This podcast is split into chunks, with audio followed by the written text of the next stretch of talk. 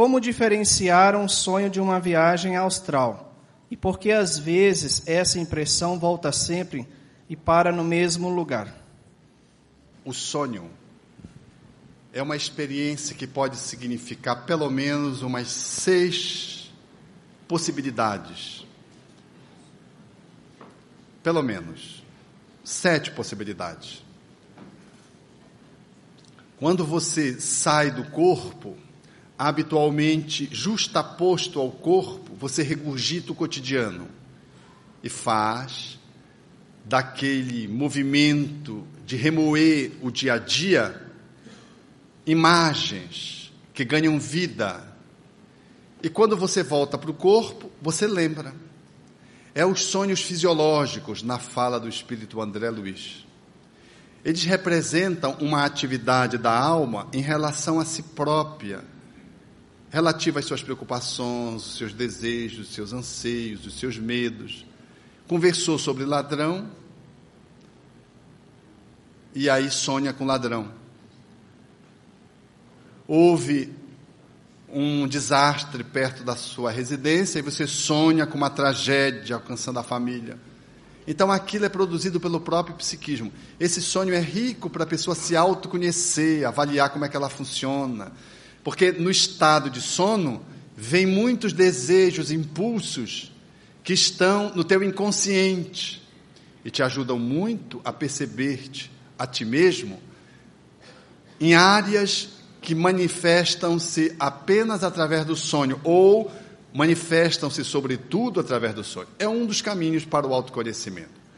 Há o sonho em que você sai do corpo e tem uma atividade no mundo espiritual, aonde você se desdobra naquilo que o espírito André Luiz chama de desdobramento natural, sem ser induzido, como acontece em reuniões mediúnicas, você sai do corpo e vai ter atividades no mundo dos espíritos, encontrando os espíritos, participando de atividades, conferências, estudos, reflexões, troca de ideia, encontrando outras pessoas encarnadas que estão fora do corpo, ou então indo para atividades negativas, regiões, às vezes no qual você se locopleta em função das suas tendências, dos seus desejos, que são alimentados negativamente, e você vai para experiências, às vezes, no mundo espiritual, muito identificadas com aquilo que representa os teus anseios. Há a possibilidade também do sonho em que você sai do corpo e rememora uma experiência anterior, uma vida passada. É um sonho regressivo, que se caracteriza muito bem quando você se vê com uma outra aparência, com uma roupagem diferenciada, ou com uma outra roupa, mas a, a fisionomia dessa vida, porque você justapõe a sua fisionomia desta vida naquele corpo anterior e fica um corpo com uma vestimenta antiga com a cara dessa vida. Ou então, às vezes, você se vê com o rosto daquela vida que você teve. É um sonho regressivo que se caracteriza muito bem quando você sonha o mesmo sonho muitas vezes. Ele pouco se altera. Ele é sempre o mesmo sonho, traz o mesmo conteúdo. É um sonho passado, um sonho de vivência passada.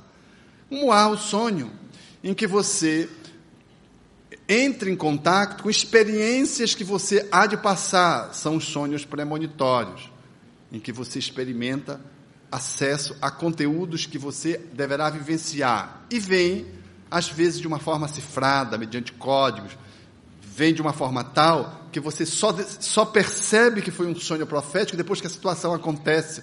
Às vezes fica um pouco meio confuso na sua mente. Há sonhos em que você apenas capta do psiquismo de um outro espírito, na sua tela mental, imagens que ele projeta para você, negativas, amedrontadoras, e você capta e volta como se tivesse vivido aquela experiência no mundo espiritual, em tempo de desdobramento, mas na verdade foi apenas uma comunicação com um espírito, no qual você foi montando as imagens a partir da projeção que ele fez dos seus objetivos, às vezes muito negativos. Ou de espíritos amigos que, usando o mesmo processo, num aconselhamento, André Luiz traz a fala daquela avó com a neta, que conversa com a neta, E a neta vai configurando a fala da avó, a advertência da avó. E quando acorda, traz as imagens de uma cobra que de repente se transforma numa flor. E ela vai identificando nas imagens aquele conteúdo, mas não consegue com muita clareza perceber. Era a avó falava da traição, que quando pelos mecanismos do perdão se transforma em aprendizados fluorescentes. Aí ela vai trazendo as imagens da cobra, da flor, da forma que a neta conseguiu codificar aquele encontro com a avó. Às vezes o sonho fala de um mecanismo biológico. Você comeu muito, comeu três pratos de maniçoba no Belém do Pará, que é um prato muito gostoso, vocês não conhecem, é uma, uma comida saborosa. Se os americanos soubessem dessa comida, o último pedido deles, aqueles que vão para a cadeira elétrica ou para a pena de morte, diz, eu queria comer um prato de maniçoba. Dizem que quem come um prato de maniçoba e desencarna de qualquer jeito, vai feliz, mesmo que vá para o umbral. Então comeu muita maniçoba e está com o estômago abarrotado e tem pesadelos, como se algo pudesse estar estabelecendo no seu abdômen, gerando desconforto, como se uma pessoa estivesse apertando o seu estômago, aí você sonha que uma pessoa aperta, quando você acorda, nada, era apenas a roupa e a barriga grande, porque comeu muito, e você não conseguia dormir, aí sonha, do mesmo jeito que você sonha que está na neve, eu vivi esse sonho, é um sonho pessoal, na neve, oh, na neve, aí quando acordei, era uma goteira em cima de mim, do meu pé, num ar-condicionado muito frio, caía no meu pé, e eu sonhei que eu estava na neve. Foi a primeira vez que eu fui para a neve nessa encarnação. Em sonho. Era um sonho determinado por um fator físico. E no meu psiquismo eu modelei aquela experiência relacionada aos meus anseios. Vejam quanta coisa pode acontecer durante o sono, configurando o sonho, de modo tal que um exame dessas nossas imagens oníricas vão nos ajudando a poder identificar para onde elas apontam, o que é que elas querem dizer, qual o seu significado e como nós podemos usá-las para trabalhar as nossas negatividades, porque os sonhos são reveladores. Nós passamos oito horas dormindo, um terço da vida você passa dormindo. Então seria muito desprestígio da natureza deixar que um ser humano que viveu 90 anos, por exemplo, passou 30 dormindo e só viveu 60.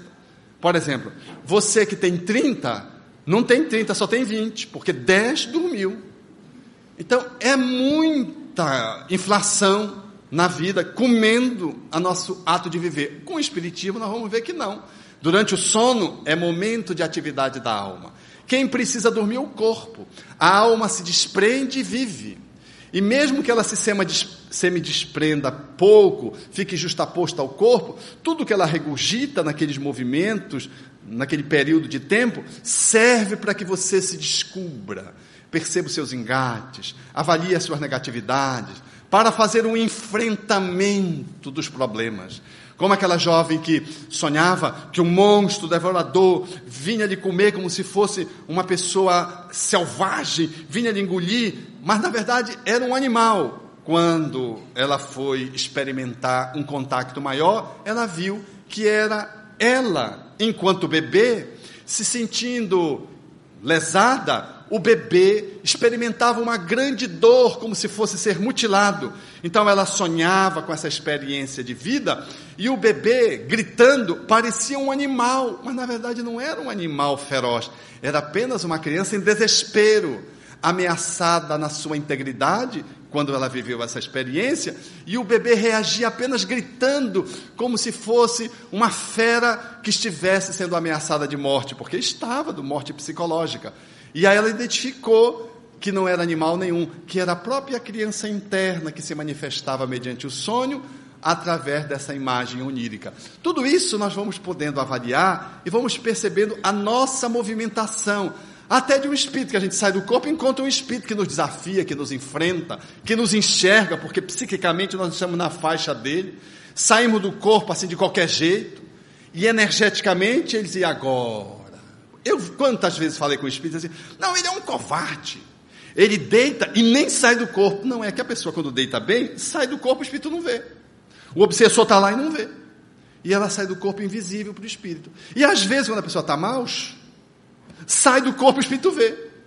E aí fica aquela agressividade, ele volta para o corpo para se proteger, que o corpo funciona como uma armadura. Tudo isso a gente vai usando para avaliar como estão os nossos passos, aonde estão os nossos pontos cegos, o que é que a gente está precisando mudar. E o sonho é um processo avaliativo para você perceber como é que está a sua, o seu caminho, como é que está os seus passos no caminho da vida.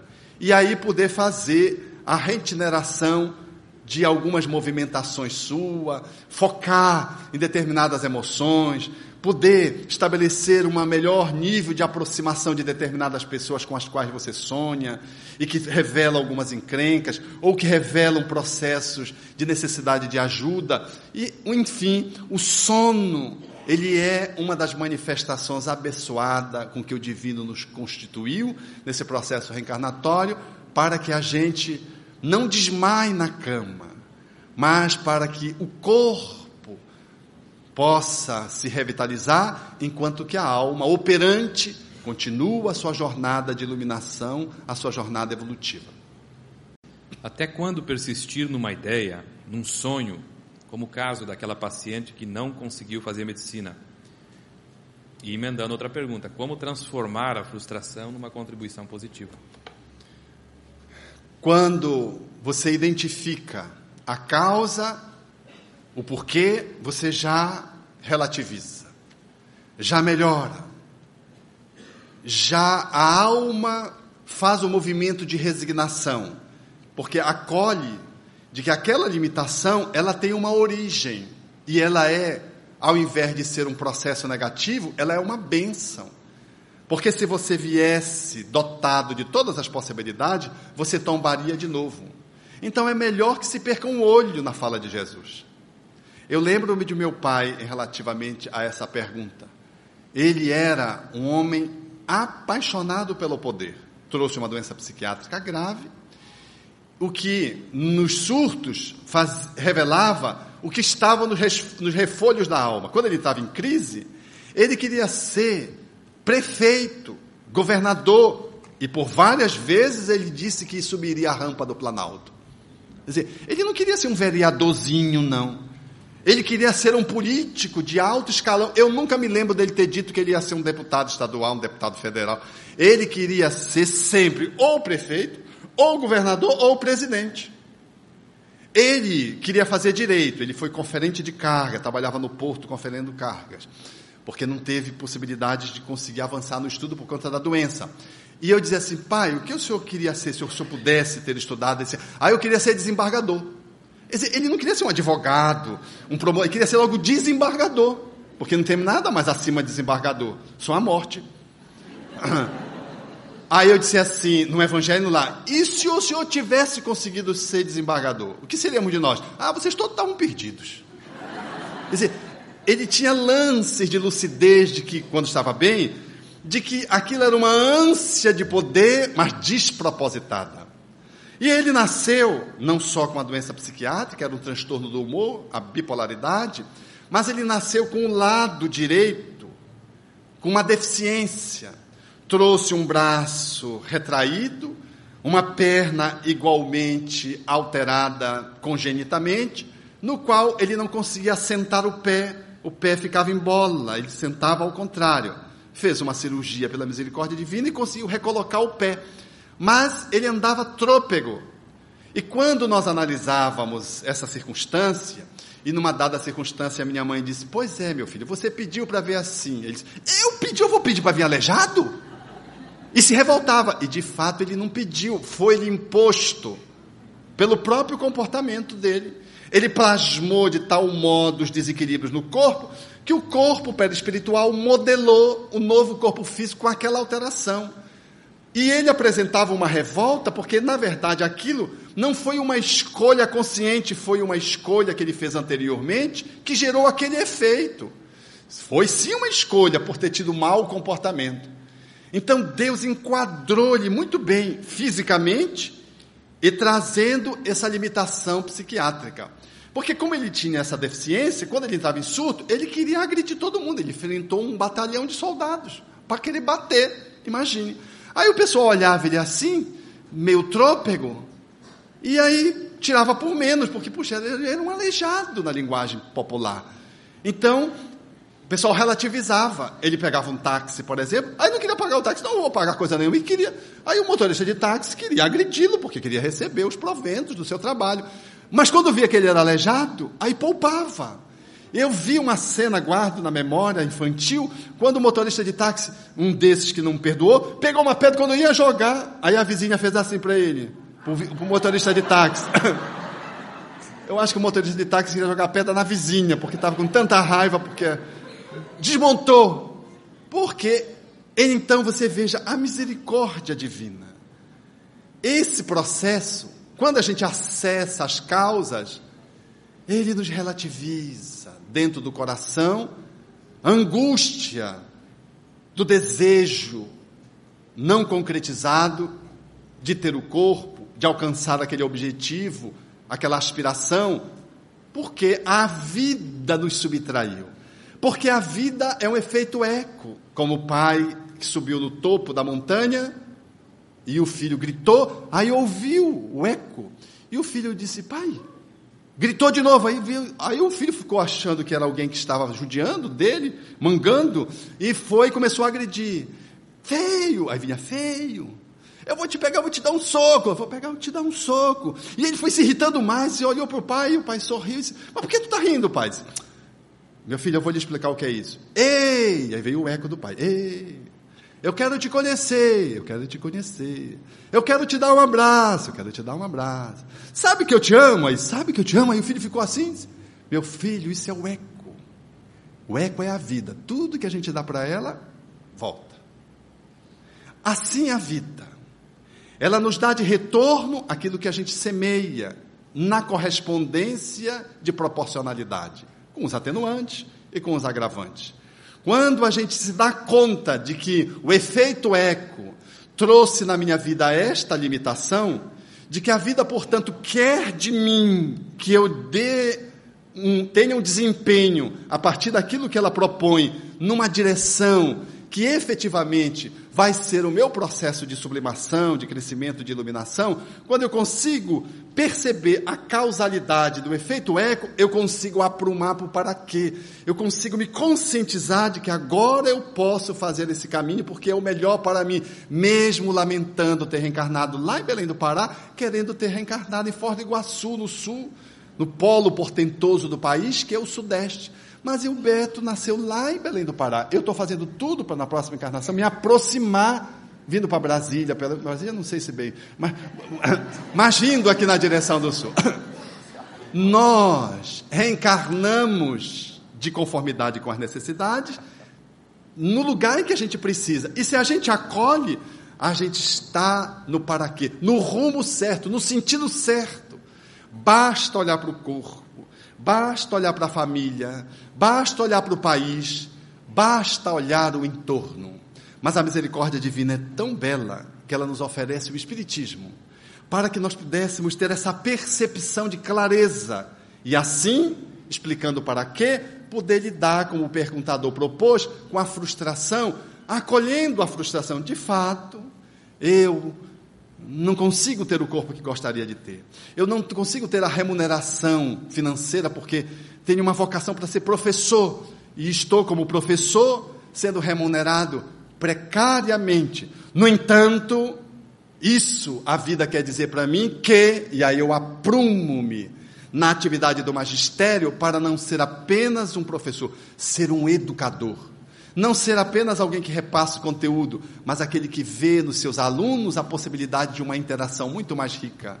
Daquele que ficará inesquecível por, para aqueles que cruzarem o seu caminho dentro da sala de aula. Então eu não serei mais um professor fazendo alguma coisa precariamente porque sou remunerado e fazendo jogo mole, ou jogando nos alunos a minha frustração de não ter uma boa remuneração em função de uma profissão não ser tão valorizada. Eu utilizarei o para quê e direi a mim mesmo que estou aprendendo, mesmo ganhando pouco, a fazer muito. De que o meu investimento, que não é correspondido no salário econômico, o é na gratificação de ver alguém sair lá de trás da sua timidez para manifestar o seu processo de autossuperação de uma timidez limitante. Ou de alguém que é um palhaço da turma, que usa a palhaçada para se esconder nas fragilidades internas. Eu me aproximo do palhaço e dou um espaço para que ele possa trazer as suas inseguranças, os seus processos internos, que faz com que ele use aquela capa para poder fugir de si mesmo. Eu abro um espaço que não tem nada a ver com a matéria, com o conteúdo programático, mas tem a ver com a postura de um educador. Eu entendi o para quê. E, portanto, me coloco no mundo dentro de uma perspectiva vocacional capaz de fazer daquela vida uma vida digna de ser vivida, como propõe Victor Frankl. Tenho tido a sensação de estar parada no tempo, com objetivos, vontade de mudar, mas sem conseguir. De alguma maneira, dar início a essa mudança. O que poderia me ajudar? Autoreflexão. Medite. Não poupe perguntas que você possa fazer a si próprio. Faça mais pergunta a você do que aos outros, ou sobre os outros. Olhe-se no espelho e encare-se, olhando-se nos olhos. O que é que está havendo com você? O que se passa dentro de você? Encare-se, seja no espelho físico, fazendo um processo reflexivo, seja no espelho simbólico, aqui posto, da autorreflexão para perceber o que está acontecendo com você. Quando às vezes a gente sai de rota, a gente entra no enfado. A vida como que paralisa. É como se o rio da vida congelasse, a gente paralisa. Quando a gente se desvia do nosso caminho, a vida nos engessa muitas vezes, ou nós nos engessamos. Parece que a gente não está no lugar certo, nem na hora certa, nem com quem a gente deveria estar, porque a gente tomou uma saída para um beco. E quando chega no beco, a gente fica paralisado. Então é necessário, sim, saber quando foi que a gente entrou nesse movimento de petrificação. Quando foi que você se desconectou de si próprio e foi perdendo o rumo do caminho que você deveria tomar? Quando foi que você foi se desapropriando da sua vida e ficou amorfo, amalgamado como um ser disforme que não sabe para onde vai, que não sabe de onde vem, não sabe, não faz nem contato com seus próprios conteúdos sentimentais, emocionais, psicológicos. E se isso não for possível ser, servir de resolução, converse com os familiares, com os amigos. Imagine que você, por exemplo, dentro da família, poderia fazer uma brincadeira. A da Berlinda. Você vai para Berlinda, se senta, e pede para os familiares darem retorno para você. Olha, eu quero que vocês digam em mim o que está bom, o que não está bom e o que precisa melhorar. E pronto, fica na posição e contrata com os familiares. Eu vou me colocar na berlinda e quando eu sentar lá, eu não vou dizer nenhuma palavra, eu prometo ouvir até o fim. É verdade que você pode ter algumas surpresas, os seus familiares podem não abrir a boca com medo.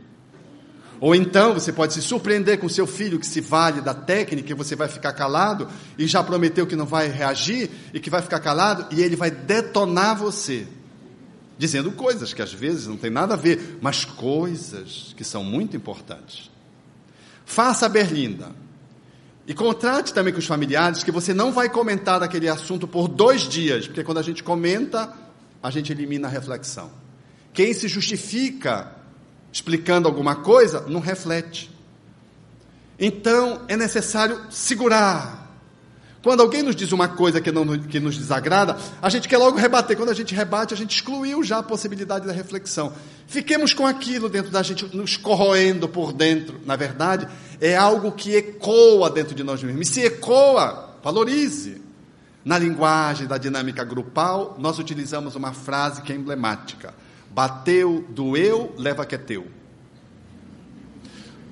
Bateu, doeu, leva que é teu. Tudo que acontece no sistema grupal, em qualquer grupo, que bate em você e dói, não tem a ver com, com o que o outro fez. Pode também ter a ver, mas fundamentalmente, se você quer mudar, avalie o porquê doeu, em que doeu, pelo que doeu. E aí você vai tirar proveito daquilo que aconteceu. Porque a maioria das vezes a gente reclama do outro. A gente esquece de que o outro é apenas o agenciador do desvelamento do que se estabelece na nossa personalidade. Se alguém encosta em você e dói muito o seu dedo, não fique preso de que o outro pisou no seu pé. Avalie que você está com um furúnculo no dedo. A unha está congestionada e por isso doeu muito. Mas se você não quiser olhar para a unha, você vai brigar com quatro, cinco, dez pessoas. Mas, puxa, todo mundo fica pisando no meu pé. Esse povo não tem é desatencioso, é, parece que são cegos. Você vai estar sempre reclamando dos outros, deixando de fazer um aproveitamento de uma dor que o outro despertou em você, que é sua. Porque quando o teu dedo está bem, as pessoas encostam, pisam até, e tu nem tira de, tira de letra. Mas quando a unha está inflamada, você costuma dizer, impressionante, só a unha está inflamada, o pessoal mira nela. Não é verdade. É que quando ela está boa, o pessoal bate e você não sente nada. E quando ela está inflamada, quando tocou já dói. Mas no campo emocional, psicológico, espiritual, se alguém nos dissesse, puxa, mas você é muito orgulhoso. Eu orgulhoso? Quem disse que eu sou orgulhoso? Orgulhoso é você. A gente já vai para a agressão, demonstrando que a gente é tão orgulhoso que a gente não pode nem ouvir uma fala de alguém que às vezes veio suave, como um feedback. A pessoa começou, ela ainda ia dizer o resto, nem disse. Ela disse: Você é orgulhoso. Quando ela fez a reticência, você já saiu metendo a marreta na pessoa. Por quê? Doeu tanto, mas você, ao invés de olhar para você, você olhou para o outro. Então, é necessário olhar-se para si próprio para perceber quando dói, seja nesse feedback familiar, da brincadeira da poltrona, onde você senta para dizer que os familiares lhe coloquem aquilo que eles acham de você, daquilo que você precisa melhorar, mas também daquilo que está bom e sugestões de mudança, seja daquilo que dói nos diversos grupos sociais. Se ainda assim você ficar paralisado, eu sugiro que você procure um profissional para poder tratar. Porque se a sua casa está rachada, você precisa ver se a rachadura é só ali na massa, se é só a tinta. Porque se a parede está rachada, você precisa do engenheiro. Porque o problema é de alicerce, o problema é mais grave. Não dá para botar uma massa e pintar em cima. Porque a rachadura não é externa, é profunda. Então, se a minha imobilidade, ela é muito profunda, eu não consigo por mim mesmo, nem com a ajuda dos familiares, nem com a ajuda dos outros sair, eu preciso então de um profissional da área do, psico, do psiquismo que possa me ajudar a poder me olhar, como um guia que vai me auxiliar a poder sair da inércia. Com muito mais frequência, jogamos a responsabilidade dos nossos erros nos outros. Às vezes, porém, geramos um processo de culpa e cobrança de nós mesmos. Poderia falar sobre processos de culpa? Sim. Como diz o ancião para o neto, quando lhe pergunta acerca dos processos da mágoa e da culpa na relação com o perdão. Vô, como é que é isso? Como é que a gente consegue se livrar do aborrecimento, que a gente tem com os outros ou com a gente mesmo? Como é que a gente consegue perdoar? Como é que é isso dentro da gente? E o avô tentando trazer uma imagem que pudesse ajudar o neto a entender essa reflexão, disse: Ah, meu neto, são gladiadores que vivem dentro da gente, ficam brigando. O gladiador da mágoa, o gladiador da culpa e o gladiador do perdão. E o neto habituado aos videogames, às lutas, disse: E quem ganha, avô? E o avô disse: Aquele que você alimenta. Se você alimenta a mágoa, você se intoxica com o ódio dos outros. Se você alimenta a culpa, você se intoxica implodindo com raiva de si próprio. Mas se você alimenta o perdão, você consegue se liberar do outro e se liberar de si próprio. É muito comum quando, numa, numa, numa dimensão mais imatura, a gente coloca a culpa no outro. Quando a gente amadurece mais um pouco, a gente põe a culpa na gente. Mas se a gente amadurece mais um pouco e o Espiritismo nos ajuda nesse caminho, a gente sai de ficar procurando culpados e sai da culpa tóxica para ir para um nível mais profundo, entendendo que não é o outro só o culpado, em quem eu jogava, projetava a minha dor através da mágoa e do ressentimento, que não sou eu também o único culpado, me engalfinhando, me autopunindo, experimentando uma culpa tóxica pelo, via pelas vias do remorso, mas de que efetivamente nós somos responsáveis. Responsáveis, portanto, com tudo que acontece conosco. E a responsabilidade é a habilidade de responder, é a habilidade de dar respostas. Isso é o que significa a competência da responsabilidade. Mais do que culpados, eu procuro soluções. Mais do que ficar contemplando a negatividade do outro que me agrediu ou a minha negatividade porque eu lesei o outro, eu procuro ver o que eu preciso aprender responsavelmente com aquela experiência do outro que me agrediu e de mim que pisei no pé do outro ou agredir o outro. Eu saio, portanto, dessa instância mais rasteira de que o outro é o principal responsável da minha infelicidade, eu sou vítima eu saio dessa posição de autoflagelação, porque eu não presto, eu não valho nada, eu sou um zero à esquerda, eu sou um pé de capim que deve ser pisado e repisado pelos outros, para uma posição de dignidade, de alto amor, dizendo: eu e o outro somos responsáveis por aquilo que construímos. Eu sou responsável pelo que ele faz, pelo que eu faço, e o outro pelo que o outro faz. E nessa circunstância de mágoa e culpa que se entrelaçam, o que é que eu preciso aprender pelas vias do perdão? Assumindo a minha cota e fazendo o processo reparativo, ao invés de ficar remoendo o mal sofrido ou perpetrado e imobilizado pela culpa no seio da praça, na frente daquele que representa o perdão, que foi o Cristo. Quando nós olhamos isso, aí está o ego, a mulher, está o self, é o Cristo. É o encontro que nós poderíamos dizer que se dá dentro de nós mesmos. Se o ego, ele quer ficar ali parado na praça esperando o apedrejamento, qual a mulher adúltera fez, o self, o eu superior, o eu divino diz: vai e não tornes a errar, porque eu não te condeno. Essa dimensão crística dentro de nós mesmos ela não está preocupada em sentenciar ninguém, executar ninguém, ela está preocupada com o que eu posso crescer com aquela experiência. Então diz, vai, ou seja, sai dessa posição de inércia. Eu também não te condeno, ou seja, eu também não te puno, porque a punição não ajuda ninguém a crescer. Mas não erres, tenta de uma forma diferente. Não voltar a pecar é mudar o alvo. Esse jeito de abordar, ele traz sofrimentos. Tenta de um outro jeito, cresce. Percebe a beleza? O Cristo interno e o ego representado pela mulher representam esses gladiadores internos que, quando você alimenta o gladiador do perdão, você está alimentando a dimensão da responsabilidade reparadora. Quando você fica só no ego, você está alimentando o gladiador da mágoa e da culpa e está ficando imobilizado num processo de sofrimento. Questões mais específicas agora. Como agir frente a uma situação em que o pai não quer assumir a responsabilidade da educação dos filhos e mostra a eles que quem manda é a mãe. E mostra? Mostra aos filhos que quem manda é a mãe. É uma forma muito elegante de escapar da responsabilidade, né? Porque às vezes acontece assim. Ele olha para a esposa e diz: Meu bem, nós somos muito harmônicos na educação dos nossos filhos. Porque quando nós concordamos, prevalece a minha opinião. Mas quando nós discordamos, prevalece a sua. É uma forma elegante de dizer: sempre é você quem manda. Eu sou um zero à esquerda. E se às vezes isso acontece, é porque ele deixa.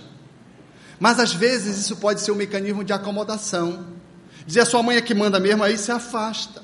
Fica como um espectador da educação, numa postura silenciosa e omissa da paternidade. O processo da educação é pai e mãe São duas energias diferentes. São duas posturas integrativas. Todos dois são necessários para o processo da educação. Tanto que Deus construiu o processo do renascimento a partir do casal. A orfandade é uma circunstância especial para aqueles espíritos que necessitam de paz, segundo o Evangelho segundo o Espiritismo. Valorizar a paternidade e a maternidade. Mas essa postura do perguntador é alguém que está fugindo da responsabilidade. Está depositando na mãe o ônus e alegando que ela é autoritária, quem manda é ela. E por que você não manda? E por que você não ocupa o seu espaço? Ah, eu não quero briga. Não, mas essa é uma boa briga. É você reivindicar o seu direito de ser pai.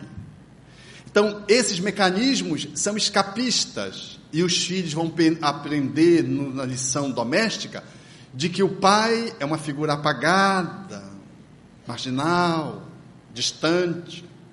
Isso vai prejudicá-los muito mais tarde, quando adultos eles forem escolher as parcerias e escolher as suas posturas para lidar com a vida conjugal, familiar.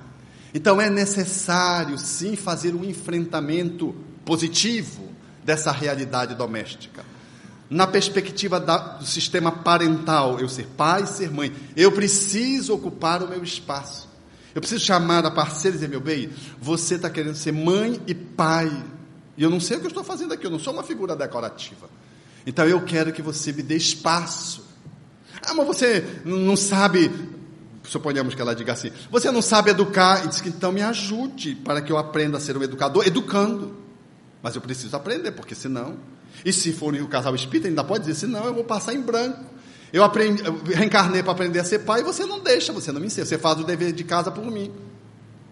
Essa postura de pai, mistura de pai com mãe, é usurpadora da figura parental paterna. Então ocupe o seu espaço. Porque às vezes é mais confortável dizer que ela não deixa e eu, pronto, ganho mundo afora da responsabilidade. Mas mais tarde, a vida vai me cobrar. Eu vou perceber no comportamento dos meus filhos que eu fui um pai distante. Eu percebi, vou perceber que eu não ocupei devidamente esse papel tão necessário na educação dos filhos. Então há que se fazer, portanto, essa movimentação para que o casal, enquanto pais, possam assumir mais ou menos igualitariamente a sua posição. É verdade que às vezes um tem uma pegada mais forte nas negatividades do filho, o outro é mais leve, e às vezes, numa dança mais adequada, eles alternam isso. Quando o pai pega forte, a mãe relaxa um pouco, alivia, para que os dois não fiquem muito violentos, numa abordagem às vezes opressiva, ou muito relaxados os dois, e, os, e o filho fica assim meio sem um referencial de regra segura, porque não há firmeza, porque os pais são muito laços, são muito permissivos, ou são quase permissivos.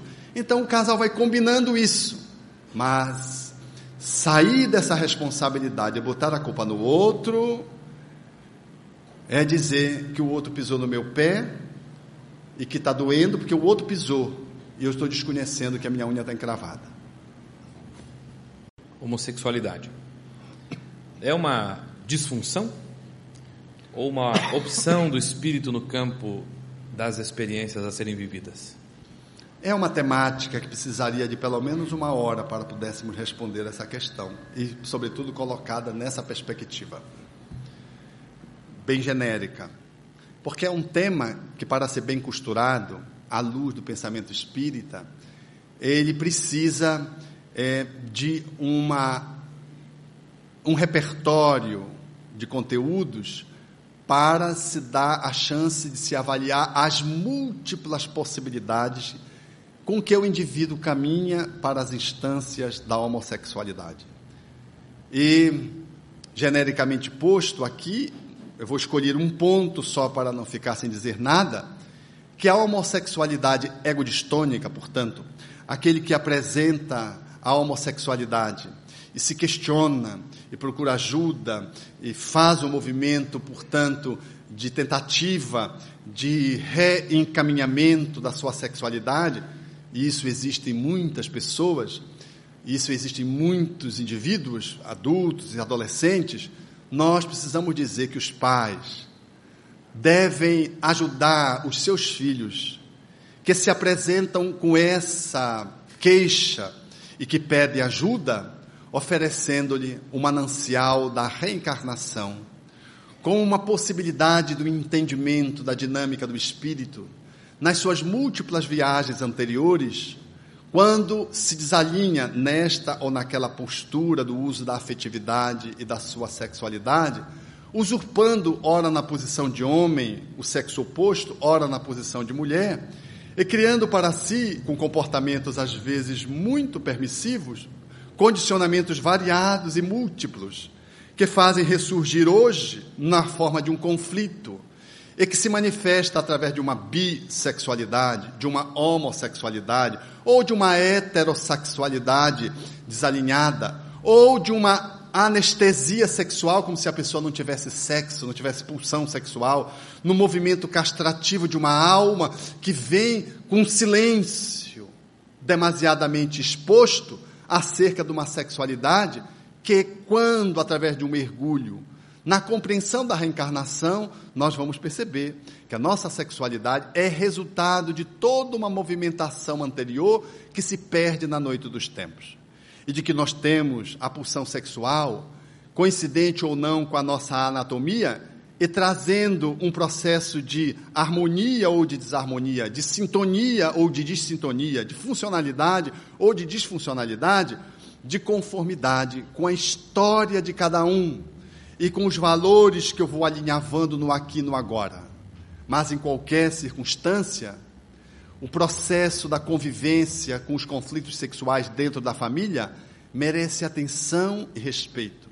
Nem repressão policial, nem excomunhão daquele que se apresente com esta ou aquela dificuldade, seja na hetero, seja na homossexualidade.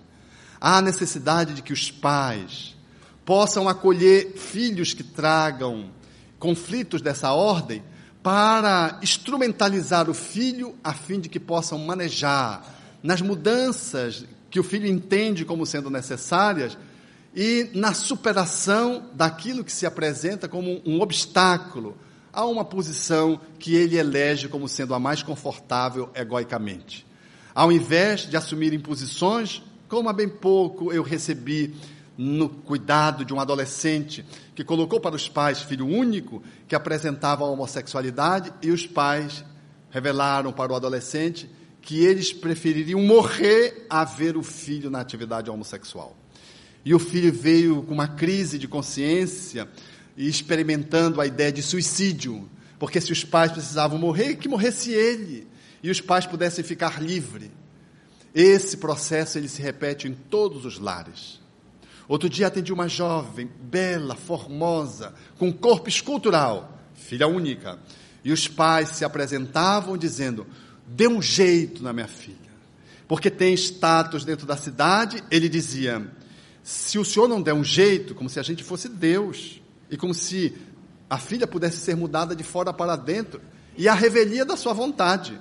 Se o senhor não der um jeito, eu mudo de cidade, porque eu não aguentarei enfrentar a sociedade com esse problema mergulhado nas experiências daquela jovem no processo psicoterapêutico, em função de uma terapia que quase lhe foi imposta, o que resulta em pouco êxito, eu pude contratar com ela: olha, eu quero ajudar você do jeito que você se apresentar para mim. Eu não quero fazer a vontade nem dos seus pais, nem contra a vontade deles. Eu quero poder ser útil a você. E ela pôde então revelar um conteúdo amplo, grande, que eu não vou aqui analisar porque não é a questão, não é o momento também, mas ela então pôde fazer um retrospecto de que, na condição de filha única, ela se via numa posição muito desconfortável, porque durante toda a história da sua infância, ela sempre dormiu com o casal, na cama, entre o casal. E de que fora testemunha dos casos de extraconjugalidade do pai e das brigas homéricas da mãe com o pai, o que desqualificou profundamente a figura paterna. Mais do que isso, Falava da inclinação do pai para uma amizade que era de tão modo estreita que levantava suspeita do seu comportamento na heterossexualidade. E de que a mãe já tinha flagrado esta ou aquela circunstância que induzia categoricamente a afirmar que o pai tinha comportamentos na bissexualidade por conta do envolvimento com uma terceira pessoa do sexo masculino, caracterizando muito assim o conflito parental, o conflito paterno. Quando você vai ampliando, você vai tendo uma visão panorâmica de diversas instâncias que se entrelaçam e que culminam no psiquismo daquele que está procurando encontrar o seu próprio caminho, determinando às vezes uma influenciação que lhe custa muito caro mediante a apresentação de conflito para que a pessoa se coloque no mundo afetivo e sexualmente de uma forma adequada. Eu olhei para ela e disse: "E o que você acha se seu pai tiver essa postura?" Ela disse: "Eu estou com dificuldade ainda de aceitar isso, porque é meu pai." E eu, o que mais me dói é a forma como ele me abordou quando eu disse para ele que eu era homossexual. Então, se ele é, por que ele me tratou desse jeito? Aí vem todo outros conflitos secundários em torno da problemática. Então, o ser humano é um ser muito complexo. E a sexualidade não está desconectada da sua vida afetiva e nem das suas outras vidas, nem das interferências espirituais. O olhar mais abrangente faz com que aquele que apresente esta ou aquela inclinação de natureza sexual conflitiva para a pessoa que porta a sua sexualidade, a sua afetividade, esse olhar mais panorâmico que as ciências psicológicas e o espiritismo nos proporcionam, fazem-nos administrar melhormente a sexualidade. Para concluir essa resposta, lembro-me neste momento de um cidadão que me procurou disse: Alberto, agora eu quero que você me ajude a ser homem. Eu digo, mas como assim? Não, porque eu procurei uma psicóloga para que ela me ajudasse a ser homossexual. E eu descobri lá que eu não sou homossexual. Agora eu descobri que eu sou homem lá. Agora eu quero que tu me ajudes a ser homem. Eu digo, mas por que você não se acha heterossexual? Eu digo, agora eu não sei o que é que eu sou. Então vejo como o ser humano é. Ele procurou a psicóloga para que ela o ajudasse a que ele concretizasse a sua homossexualidade. Mas trabalhando lá, ele viu que ele não é. Mas também ele não conseguiu ser o outro diferente, o hétero.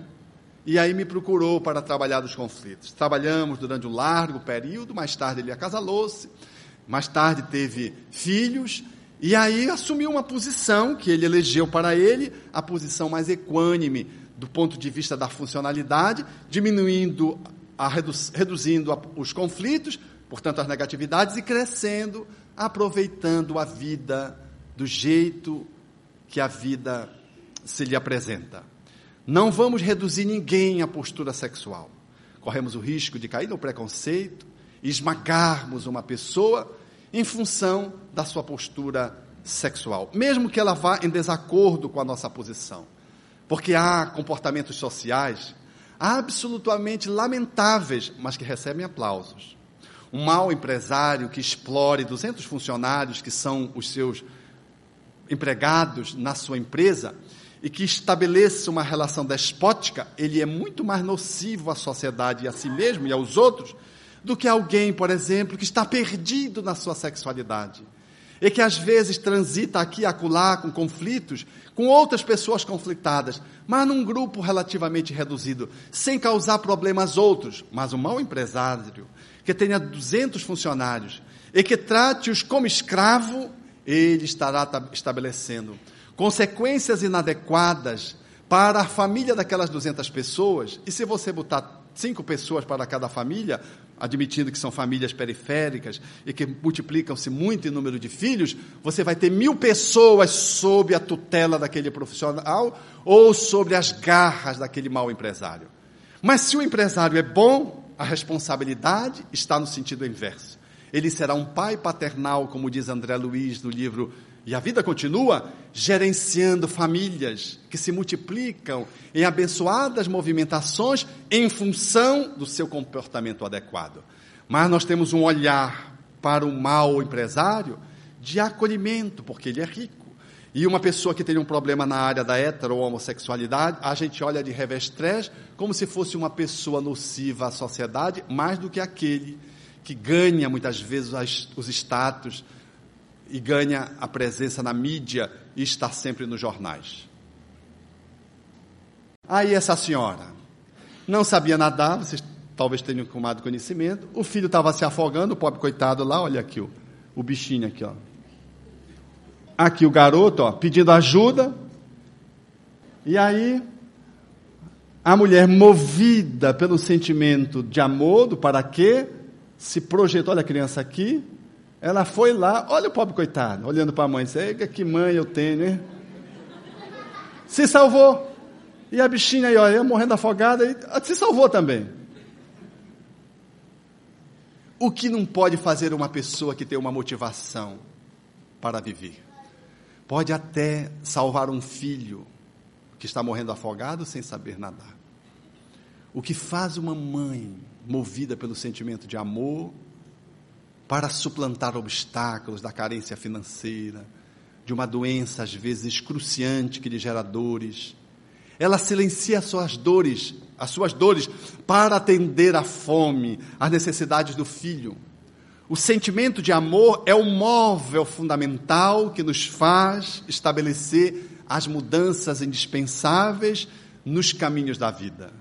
Por isso, é necessário nós nos respondermos essa pergunta que o Espiritismo faz com propriedade.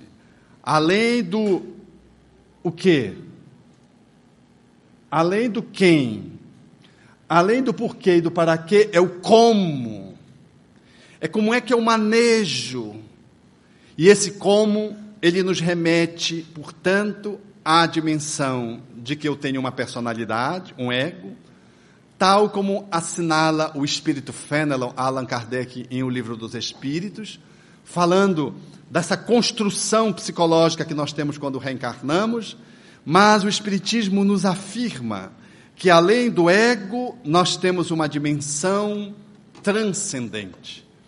De que este eu humano, ego, ele encobre um outro eu, que é o ser espiritual que somos de que podemos nos identificar mais numa faixa humana, egóica, ou podemos, como propõe Joana de Ângeles, fazer um mergulho sélfico pela psicologia unguiana, ou uma conexão com o eu superior na fala de Eva Pierracos, a grande médium austríaca que morou nos Estados Unidos e deu ensejo à construção do caminho da transformação, o patchwork. Este eu interno, que na linguagem de Allan Kardec é o espírito proposto na questão 88. O que é o espírito? Kardec perguntou lá aos espíritos, e ele disse: é um clarão, é uma centelha etérea. Portanto, é a luz que somos. Nós somos seres condenados a um processo de autoiluminação. É necessário que possamos fazer esse mergulho de identificação dessa natureza mais profunda que está além do ego, como a luz que está dentro do abajur, além da cúpula. A cúpula é o ego, e a luz que está dentro do abajur é a nossa natureza essencial. É necessário trazer a nossa essência para a existência.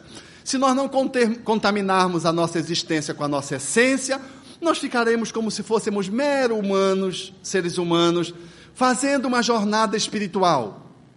Mas se nós nos identificarmos com o espírito que somos, nós passaremos a ser espíritos fazendo uma jornada humana, o que é muito diferente. Para o Espiritismo, como ciência que estuda o espírito, nós, antes de sermos seres humanos, nós éramos espírito. Tomamos um corpo para fazer um grande aprendizado na escola da vida.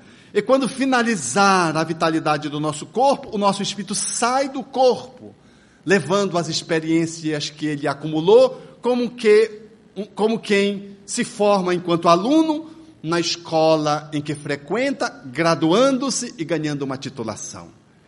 Esse como nós deveremos trabalhar as nossas negatividades, ele nos convida a fazer um mergulho nessa dimensão luminosa, para fazermos um caminho luminoso e luminoso necessário através desse caminho para dentro. Chega de tanta excursão que às vezes funciona apenas como fuga. Todo movimento para fora tem que ter uma correspondência interna.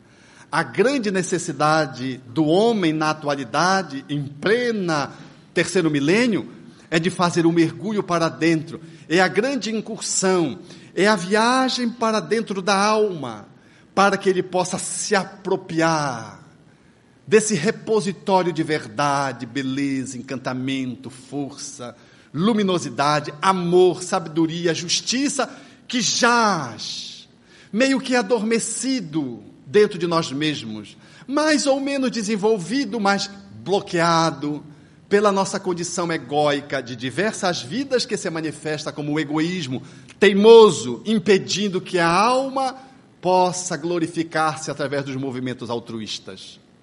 Esse caminho do como, portanto, nos convida, enquanto espiritista que somos, ou enquanto cristãos, a nos alinharmos com Cristo interno, capaz de poder fazer valer o homem novo que supera o homem velho, que é o ego. Capaz de fazer como fez com Paulo, que superou Saulo, e dizer: Já não sou eu mais quem vive, é Cristo que vive em mim. Escarrai-me, cuspi-me em mim, açoitai-me. Eu já construí um santuário íntimo, intangível às vossas mãos, no qual Cristo há de reinar para sempre. Era a fala de Paulo de Tarso, exemplo de Frankel, diante de Jerusalém, que lhe estava escarnecendo, fazendo com ele o que ele fez com Estevão. Com Estevão.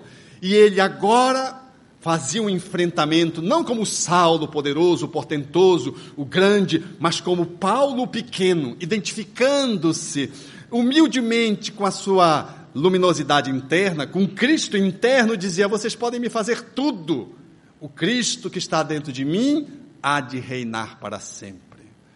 É possível enfrentar a máxima negatividade de uma crueldade do outro e chegar mesmo a ser imolado, como ele o foi, e diante do carrasco que titubeava, ele volta, se descumpre o teu dever, aliviando a culpa daquele homem que estava condenado a assassiná-lo. Esse Cristo interno é a fonte inesgotável de tudo quanto nós precisamos acessar para, em nível egóico, transpormos as negatividades. O artista, ele está adormecido dentro de nós mesmos. Ele precisa eclodir, comparecer, para estabelecer a arte da mudança, lidando com as negatividades mais simples, como a perda de um relógio de estimação, a taça de cristal que quebrou, ou o filho que foi levado pelas mãos da morte para o outro lado da vida subitamente. Nós podemos lidar mesmo com as situações mais limitantes e só perceptíveis entre os seres humanos, que é da crueldade. Quando alguém friamente tortura você ou ostensivamente vai liquidando o seu corpo através de dores físicas e morais levando à morte.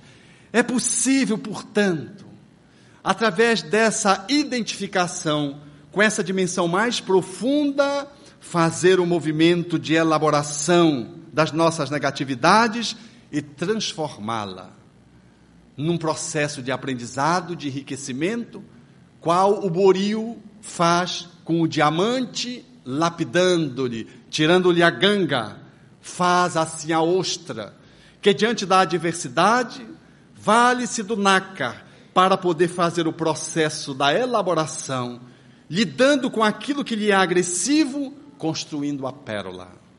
Nós, caríssimos amigos, à luz do pensamento espírita, somos convidados a sermos uns artistas da arte de viver.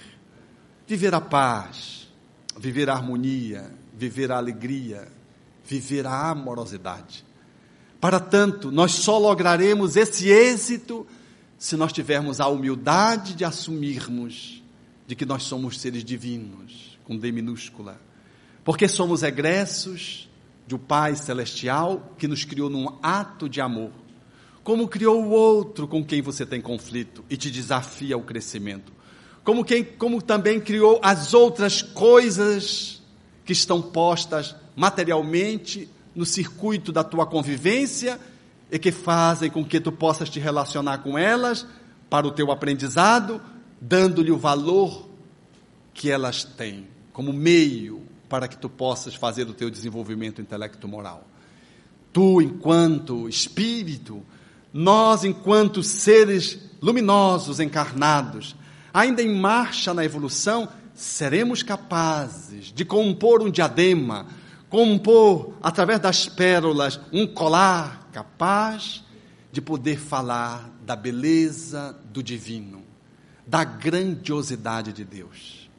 Foi assim que nos exemplificou o homem mais grandioso que a terra já conheceu. Mesmo numa condição de escravo, como a qual ele nasceu, mesmo não pertencendo a uma família importante na Palestina, mesmo tendo as condições de influenciação muito limitadas na sua movimentação, de 30 a 33 anos, ele fez uma revolução de tal ordem, mostrando que o ser humano pode ser divino, mesmo lidando em condições muito hostis. Foi o que fez Jesus, que transformou a sua vida, dividindo a história em dois tempos, antes dele e depois dele graças à possibilidade de trazer a luz que ele emanava do interior do Cristo, que ele era, ao ponto de ser consagrado o seu nome como Jesus e a adjetivação o Cristo, o conectado com Deus, o divino, o ungido. E ele assim o fez para demonstrar pelo exemplo o caminho que deveríamos fazer. Vinte nas minhas pegadas. Cada um tome a sua cruz, a sua dificuldade, a sua negatividade e transforme a cruz numa catapulta que te projete para as estrelas. Vinde a mim, porque podem até matar o corpo, mas não lhe poderão matar a alma, porque eu vim para trazer vida e vida em abundância. E para que a sua trajetória não nos deixasse nenhuma dúvida acerca da arte de viver, demonstrou-nos que a vida não termina com o corpo. E ultrapassando o túmulo, surgiu três dias depois, com seus lábios bordados de luz, sem nenhuma queixa à mãe de ninguém, sem nenhuma ofensa, sem nenhuma cobrança, apenas para alimentar a esperança do, do, dos desesperançados, apenas para diminuir o remorso dos apóstolos que agora estavam caindo em si e deram-se conta que foram muito frágeis para tentar proteger o seu mestre. Veio para mostrar que a morte é apenas um portal que se abre da vida em direção à vida. De que, portanto, ninguém termina com a vida, muito embora possa exterminar o corpo. De que a vida é eternal e não terrenal.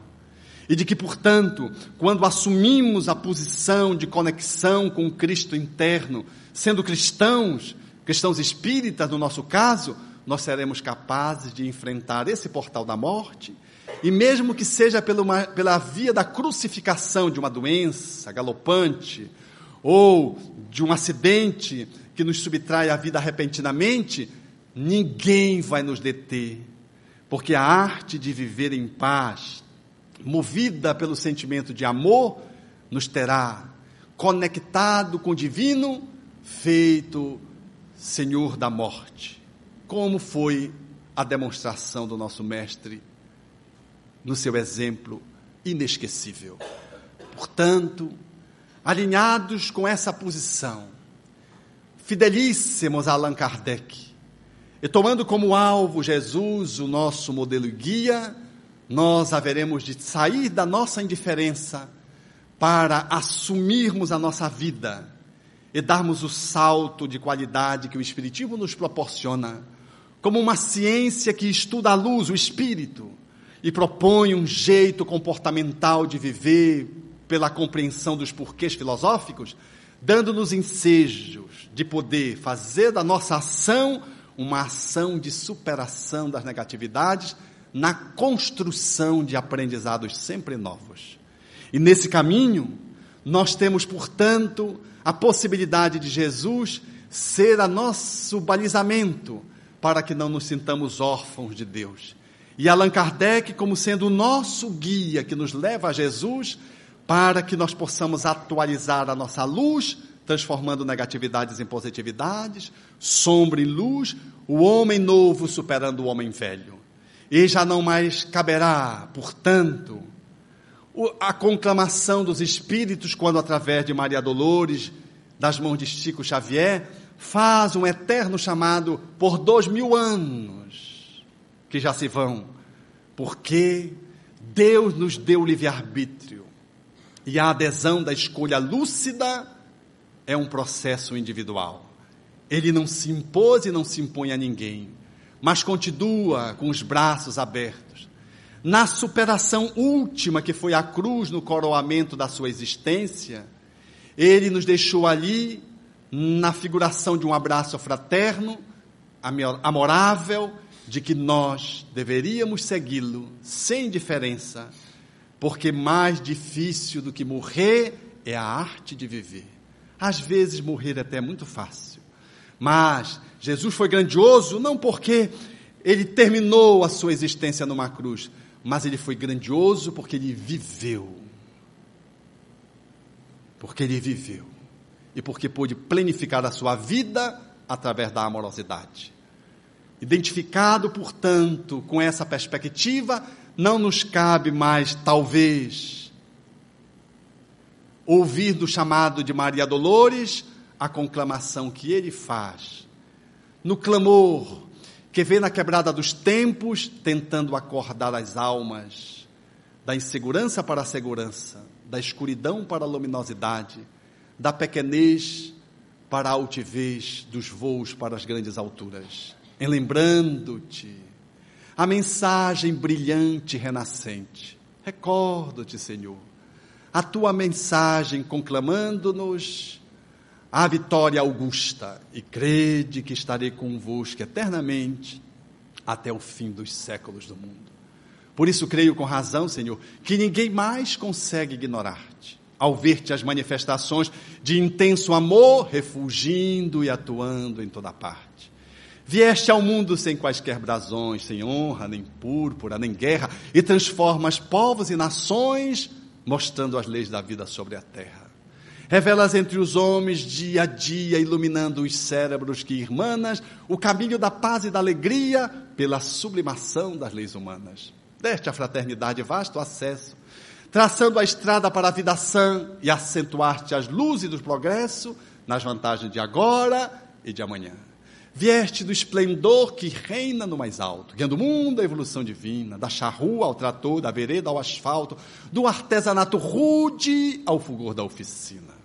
Conhecemos na terra a tua força augusta. Permaneces em tudo, aqui e ali, entretanto, nutrindo de diferença injusta. Creio ainda, Jesus, não fomos a ti. Impere-nos em teu ensino eleito a esquecer para sempre o nosso orgulho frio e vão pois queremos destrancar os recessos do peito, a fim de abrir-te o próprio coração. Obrigado.